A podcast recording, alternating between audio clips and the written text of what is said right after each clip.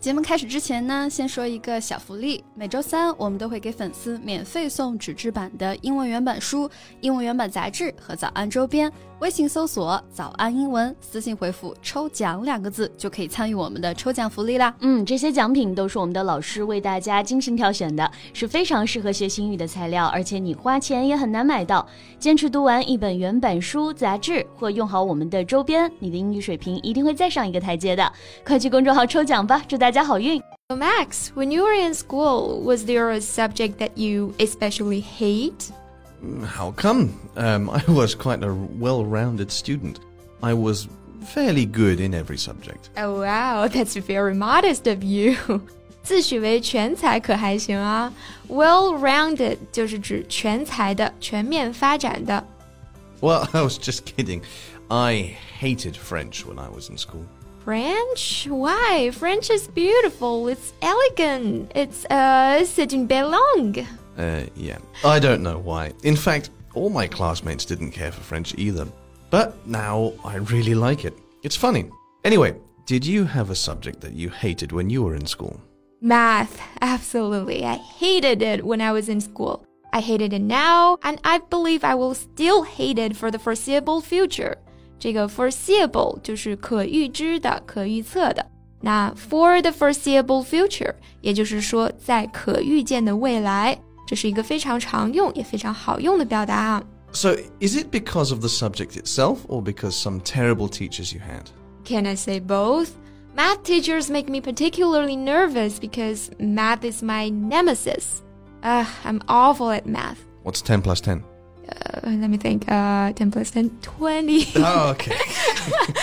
so I see how much you, you may have dreaded math since you used the word nemesis. And also because you had to think about 10 yeah, plus 10. I, I took so much time. That's fine. Anyway, nemesis. A person's nemesis is their opponent or rival, especially one who has been their opponent or rival for a long time. right. Nemesis 可以表示天敌、死对头。 所以呢，大家可以理解为数学就是我的天敌，或者说数学是我的死对头，都完全成立哈。Then you must be afraid of the person we are going to talk about. He is a math professor. He must frighten you. No, not with that face. See how cute he is. 人家曾经被誉为是清华的校草呢。我们以前的数学老师要是是这样啊，我觉得我考个一百四、一百五问题不大哈。Okay, Cecilia, we're on the air. There, there are people listening. Can you control yourself a little bit? Don't be so shallow. I'm not shallow. It's just sometimes we look up to people with specialities that we don't have. 你越是觉得自己哪方面欠缺呢，你就越是会被拥有这种特质的人所吸引哈。 那我们今天要聊的这位数学大神，他究竟有多厉害呢？接下来就为大家揭晓。在节目的开始，给大家送一个福利，今天给大家限量送出十个我们早安英文王牌会员课程的七天免费体验权限，两千多节早安英文会员课程以及每天一场的中外教直播课，通通可以无限畅听。体验链接放在我们本期节目的 show notes 里面了，请大家自行领取，先到先得。You know, whenever you ask someone, what's the best university in the world? You tend to get the same answers almost every time. Hmm, Harvard, Oxford, Cambridge. Uh, yeah. What's amazing about this guy we're talking about today, Diao Hansheng, is that he has received offers from Peking University, Harvard, MIT, and Princeton. Hmm, he must have a great talent. Yeah, and his talent is math. 这位曾经的北大校草 也被誉为数学王子，那就不用说了，就是一个不折不扣的数学天才。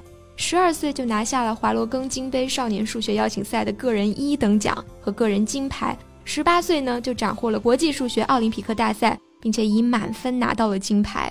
Okay, so here we have a genius. You can safely say that. Genius 就是我们说的天才。我们常常夸别人啊，你真是个天才，You are such a genius。 Oh, thank you. 你可真好意思啊。So, what are the other ways to say genius? Um, I believe you can also call someone a natural. If you say that someone is a natural, you mean that they do something very well and also very easily. Yeah, so basically the same meaning as genius. 我们可能会比较习惯 natural 做形容词的用法， 表示自然的。其实呢，它还有做名词的用法，就表示天才。 Right. For example, he's a natural with any kind of engine. 嗯，就是说他是发动机方面的天才。 So he's already had such an impressing achievement at the age of 18. It's hard not to feel self satisfied, right? Yeah, but he just put the gold medal in the drawer because, according to him, it's just a period of his years of competition. He said he still has a long way to go. Mm, he really kept his feet on the ground and didn't get too carried away then. Yeah, keep one's feet on the ground. 把某人的脚放在地上，就表示我们说的脚踏实地了。